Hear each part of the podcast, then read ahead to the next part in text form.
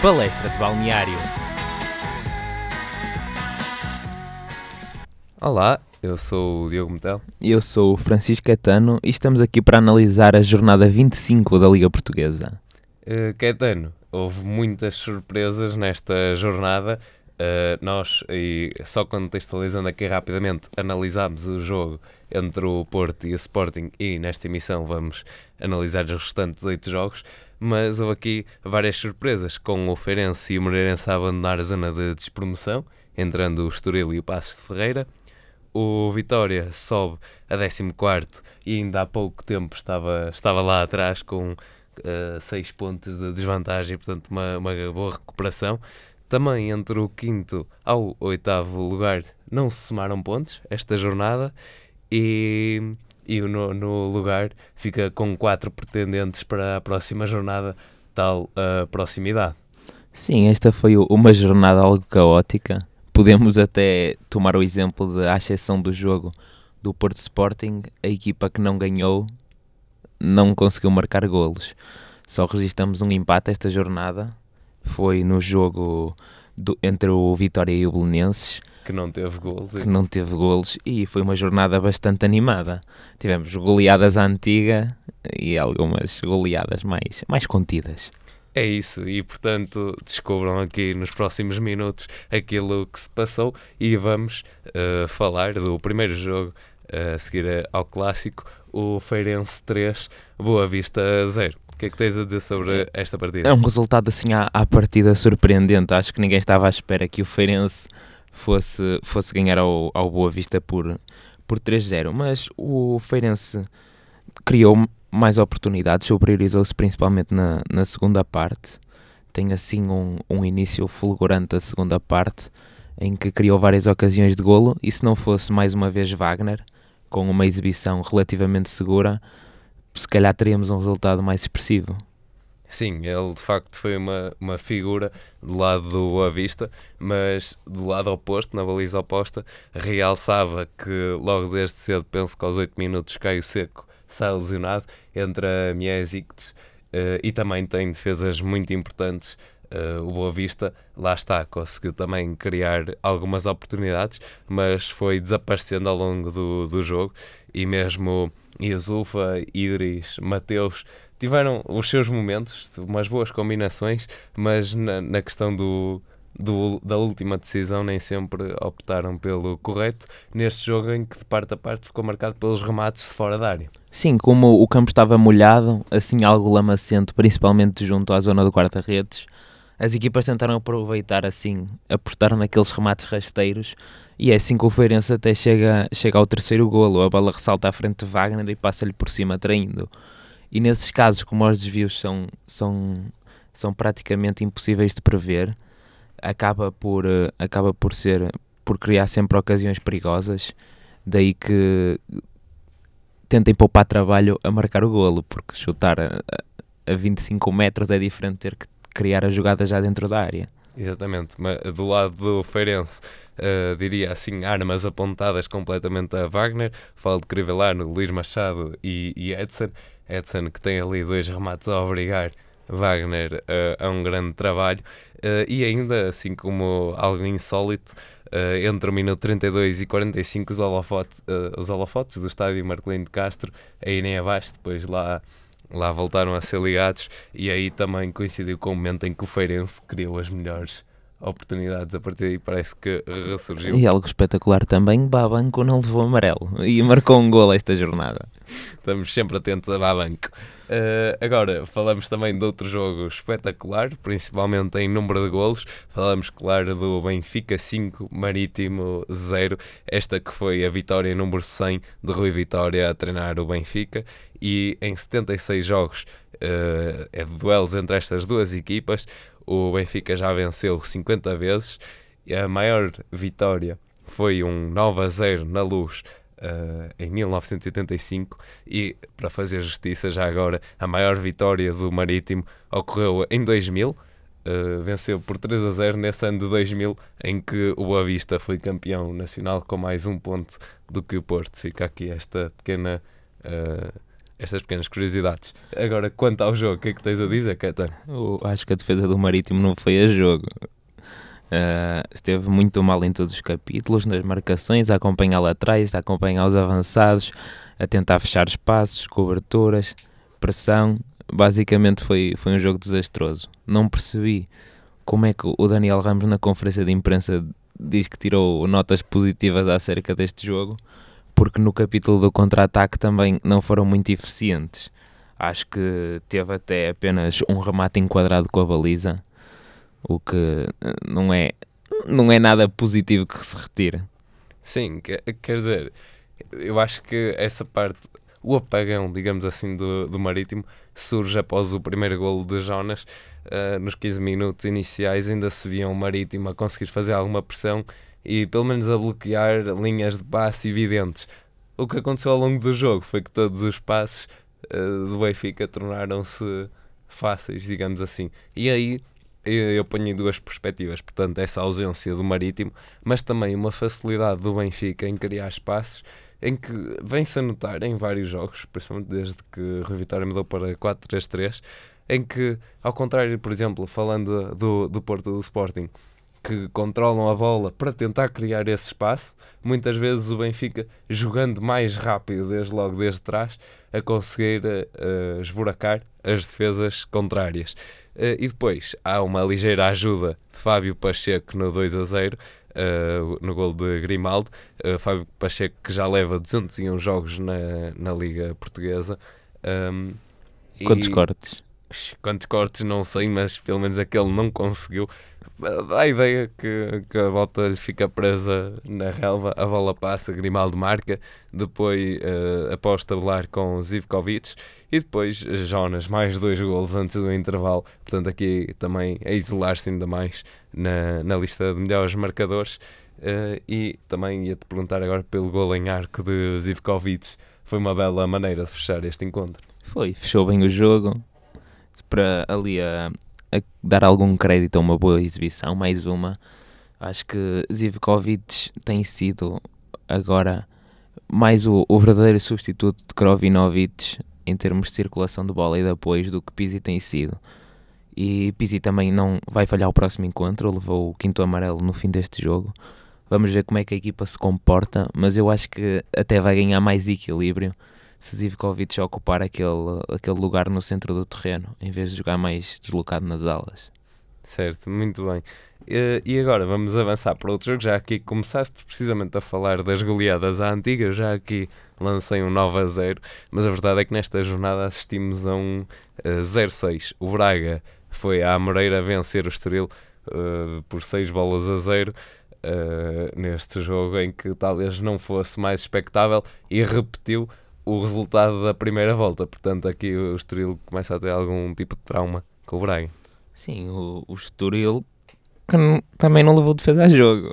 Aquilo falhou, falhou muito no capítulo dos cortes, no capítulo da pressão, leitura de jogo, leitura de costas. O, o Paulinho, logo aos 4 minutos, tem um fica lance sozinho. isolado. Eu, eu acho que ele nem acreditou que estava em jogo. Tal foi a facilidade com que ele saiu na, nas costas dos defesas e chegou à baliza. Sim, e aí nesse lance, uh, bastante específico, também tinha dois jogadores dentro da área. Uh, assim um pouco mais boa. Posição, e, boa posição. O Paulinho, se quisesse, o Braga tinha marcado logo. Não marcou logo, foi dois minutos a seguir. Também, não seja por isso. Mas, mas muito mal. O Estoril, que até teve mais remates, mas com pouco critério. Em 13 remates, só 3 é que são enquadrados. Sim, sim, ah, mas aqui também temos de ver, o, o Estoril mesmo assim conseguiu marcar dois golos, uh, foram anulados, uh, mas lá está, isso não conta, mas tiveram, criaram as oportunidades, agora a eficácia ficou claramente do lado do, do Braga, com o tal bis de Paulinho e também de Ricardo Horta, que já leva 101 jogos na, na, na Liga Portuguesa, Uh, Ia-te perguntar também pelas alterações que, que Vieira fez, uh, de fazer entrar Joel na defesa e Kleber no ataque. Tendo em conta que ele teve que acabar por substituir o Joel, eu diria que não, foram, não foi a melhor opção. Mas uh, Kleber tem uma oportunidade, se não me engano, na primeira parte. mas à exceção disso também não, não fez um, um jogo assim digno de, de alta nota. Mas Joel foi, foi muito mal ali na lateral esquerda. A lateral esquerda do, do Estoril parece ser um problema sério. E, e os centrais neste momento não estão a conseguir limpar bem a bola. Por exemplo, o Lucão às vezes inventa, em vez de, de tentar resolver rápido a situação, que é o que ele tem que fazer, tem que ser pragmático, principalmente contra uma equipa destas do Braga, que nesta época tem tido, tem tido um ataque fulgurante e ele não pode hesitar, ele tem que ser tem que ser rápido, tem que ser eficaz, não pode tentar sair a jogar às vezes, tem é que limpar a situação. E é isto que está a faltar ao Estoril. O Estoril às vezes tem que reconhecer que não, não consegue impor o estilo de jogo ao adversário, tem que ceder ao estilo de jogo do adversário e adaptar-se. Certo, muito bem. E agora vamos uh, falar um pouco do, deste contra, contraste defensivo. Uh, vamos falar do Tondela que venceu 2 a 0 o Chaves. Está 7 pontos sobre a linha d'água e deste jogo destacava o eixo defensivo bastante seguro do, do, do Tondela, liderado por Ricardo Costa uh, e também com Joãozinho e, e Bruno, uh, sempre na ajuda a recuar. Portanto, lá na frente também tinham as suas oportunidades, mas na defesa a conseguirem recuar rapidamente. Um, os Chaves com, com um, um, grande ataque e um, e um bom meio-campo mas mesmo assim é insuficiente para, que, para passar algumas linhas do Tondela. Sim, e quando tudo parece perdido, aparece o Cláudio Ramos com uma auréola na baliza a defender tudo. Com... Vês, quando, quando falham os defesas que deixam basicamente o jogador cabecear sozinho, teve mesmo de ser Cláudio Ramos. Sim, uma defesa absolutamente espetacular. Mais uma, na minha opinião, a parte de Wagner tem sido os tem sido o melhor guarda-redes desta liga. Pelo menos o mais constante. Há outros que não são chamados tantas vezes. Exatamente. Este jogo também teve assim, alguma particularidade, com quatro cartões amarelos para o Tondela e três para, para os Chaves. Eh, são jogos, normalmente, já, já tenho vindo a falar nisto, uh, são jogos do Tondela que às vezes são muito parados. Uh, no jogo contra o Braga que falámos a semana passada, tinha sido mais o Braga uh, a interromper os ataques do Tondela. Desta vez o Tondela viu-se obrigado a travar essa, essa força dos Chaves.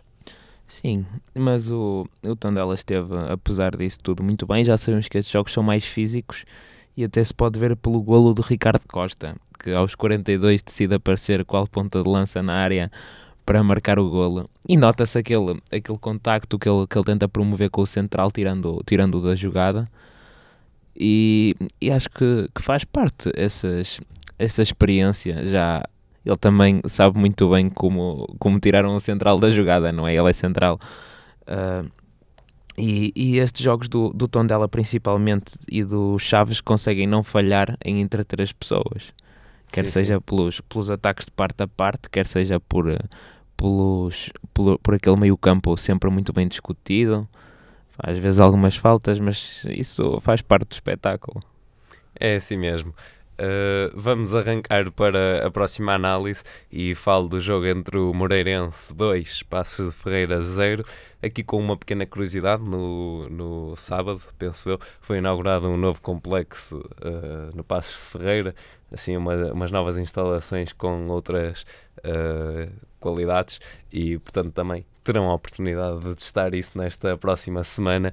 Mas, entretanto, enquanto não tinham esse equipamento, uh, lá veio mais uma derrota e, como disse anteriormente, entraram na, na zona de despromoção aqui uma substituição direta com o Moreirense.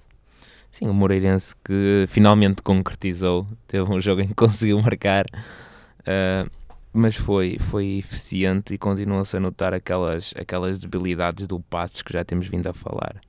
Sem critério, um ataque muito muito caótico. Os, os jogadores tentam tentam se posicionar, mas não se posicionam bem. Muitas vezes vês dois jogadores do Passos juntos na, muito perto um do outro, no mesmo lance, ali a tentar disputar a mesma bola um com o outro, é um bocado um bocado estranho e essa, essa estratégia abatalhoada claramente não, não tem surtido efeito.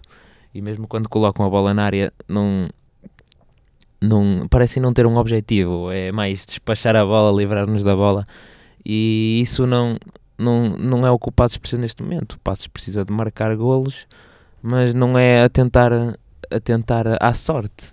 Tem que criar oportunidades claras e isso o Passos tem equipa e tem formação para isso. Tem jogadores que forma com muita qualidade, por exemplo o Diogo Jota, e acho que é mais nesse, nesse sentido que eles devem caminhar. E mesmo também com a experiência de Ruben Micael, uh, portanto, uh, aí, mas, mas ia-te perguntar, e isto tinha esta, uh, temos falado também de alguns jogos em que o Passos deixa autoestrada, digamos assim, um, caracteres completas mesmo no meio da área. Achas que isso voltou a acontecer nesta partida? Voltou. Eles tentam muitas vezes é colocar os jogadores em frente à baliza quase a formar uma barreira. Foi o que fizeram com o Benfica, aguentaram algum tempo, mas eventualmente para colocar o jogador naquela posição a tentar evitar o golo, houve outro sítio que ficou vazio. E, e, é isso que tem feito com que eles cedam eventualmente no jogo. Desta vez, com o Moreirense foi, foi mais cedo, mas também se deveu ao facto da, da excelente forma de Tozé, que anda a desequilibrar muito bem, que faz aquela assistência no livre e acho, acho que este Passos de Ferreira, se não recuperar rápido, é mesmo um sério candidato à descida. Exatamente. Uh, mas, mas nunca se sabe, isto de facto também, Sim, o, o, digamos que o Vitória uh, de Setúbal também já estaria quase, digamos assim, longe, mas agora já está, já está perto. Uh, e portanto golos de Auaxaria e de Alfa Semedo aqui a dar nesta vitória ao Moreirense. Vamos avançar para o jogo então entre o Vitória Futebol Clube 1, Rio Ave 0 neste, golo, neste jogo aliás em que nós temos, temos vindo aqui a reparar que há jogadores que não aguentam muito em campo, digamos assim, portanto levam o primeiro amarelo, uh, entram, levam o primeiro amarelo, uh, são logo expulsos a seguir. Desta vez, uh, Semedo durou 75 minutos em campo, mas leva o primeiro amarelo aos 73 minutos e aos 75 é expulso. E bem dado, aquela entrada é absurda. Ele ainda protesta com o árbitro, não sei porquê. Ele por acaso, por acaso foi, foi uma entrada mal pensada, tem que ter em conta a velocidade do adversário, não pode ser assim no meio campo qualquer rasteira, ainda por cima quando já se tem amarelo. Este jogo teve uma primeira parte com dois remates e nenhum deles enquadrado, todos para o, para o Vitória. Uma primeira parte assim para esquecer em termos futebolísticos, sem muito para mostrar, e um Rio Ave que parece estar a perder ritmo e, e capacidade de surpreender o adversário. Achas que isso tem a ver com, com a tal mentalidade de permanecer ligado ao jogo, mesmo uh, falava-se uh, que até aquelas palavras que ele tinha dito do jogo, o Miguel Cardoso, do jogo ser romântico e apaixonado, a forma como jogava, mas, e que só as equipas grandes, digamos assim, é que quando jogavam eh, já percebiam os truques, continuavam na pressão. Achas que agora, mesmo estas equipas mais do fundo da tabela, já começam a perceber, já começam a usar essa técnica da pressão mais alta também para não deixar o Rio Ave uh, jogar tanto? Sim, o, o Setúbal foi claramente assim superior ao Rio Ave. Sabemos que o Rio Ave tem mais talento individual, principalmente naquele meio campo com Geraldes e mesmo quando, quando o Novaes 10 para dar apoio. Mas mas neste jogo não houve pouco que tenha, que tenha feito. Eles, à, à hora de jogo, aos 60 minutos, começam a despertar e a criar mais algumas oportunidades, mas assim sem, sem sentido. E em parte também porque Guedes, o ponta de lança, não tem sido capaz de concretizar as bolas que são colocadas na área. Ora porque falha o cabeceamento, ora porque, porque coloca mal a bola. E anda-se a ressentir disso. Eu acho que, à, à semelhança do, do Setúbal, que, por exemplo, no, na primeira metade da época tinha o Gonçalo Paciência, que também permitia fazer com que a bola circulasse, mas efetivamente conseguia marcar golos. E agora tem o André Pereira, que também tem vindo a marcar, marcou o golo do, que decidiu este jogo. O, o Rio Ave devia apostar nisso, em arranjar um ponta de lança jovem que permita fazer com que a bola circule como Guedes, mas que esteja lá e seja capaz de marcar golos. E é isso que está a faltar à equipa. Certo. Uh, agora, só nos faltam analisar mais dois jogos e este aqui com mais uma particularidade. Um, houve alteração no treinador do Vitória uh, Sport Clube Portanto, Peseiro, o novo treinador, e neste primeiro jogo não, não vai além de um empate a zero bolas frente ao Belenenses. Começou bem, não perdeu. Uh, o Vitória vinha de uma série negra, mas deu, deu bons sinais neste jogo, na minha opinião. Pelo menos em termos de oportunidades criadas, já demonstrou mais algum, alguma forma, uma forma melhor de pensar a jogada, procurar aquela velocidade assim, mas apesar de tudo um futebol direto, porque acho que o que neste momento os adeptos querem é, é golos e, e, boas exibições. Isso também permite com que a equipa não se de atrás, o eixo defensivo não, não suba muito, assim com os ataques rápidos e que permita Sim, e colocar a bola logo diretamente Sim, à frente. Mantenha a posição e ao menos evita que haja brechas monumentais que era o que tínhamos visto. Sim, e assim de facto também justifica o maior número de bolas colocadas na área da parte do, do Vitória, se bem que depois em termos de remates acaba por ser o, o Belenenses. Uh, não são remates enquadrados, mas, mas vão, vão criando, digamos, perigo. Uh, mas acho que já não é tão, tão evidente uh, as falhas defensivas do, do Vitória. Uh, conseguiram também tapar melhor os caminhos, obrigando também a um jogo talvez uh, mais nas alas do Belenense e portanto quando a bola também não entra assim tanto na área, não permitindo que se abram aquelas carteiras, acho que a tarefa também fica mais facilitada para a Vitória. Sim, concordo. E o Belenenses contou, contou também com o André Moreira na baliza muito atento, sempre bem posicionado a evitar, a, evitar males maiores em alguns lances em que a defesa do Belenenses ainda demonstra alguma desconcentração, principalmente nas bolas paradas. E parece-me que agora temos aqui duas equipas que podem começar a recuperar e a subir, a tentar recuperar alguns, alguns lugares na tabela. E vamos chegar agora ao último jogo, o Aves contra o Portimonense. Eu di, dizia que antes desta partida a diferença pontual era de 5 pontos e fazendo 3 pontos e marcando 3 golos, o Aves agora aproxima-se do Portimonense na 12 posição uh, neste jogo que foi marcado por golos bastante uh, apelativos uh, para, para os adeptos e que em termos de, das oportunidades criadas até foi bastante repartido.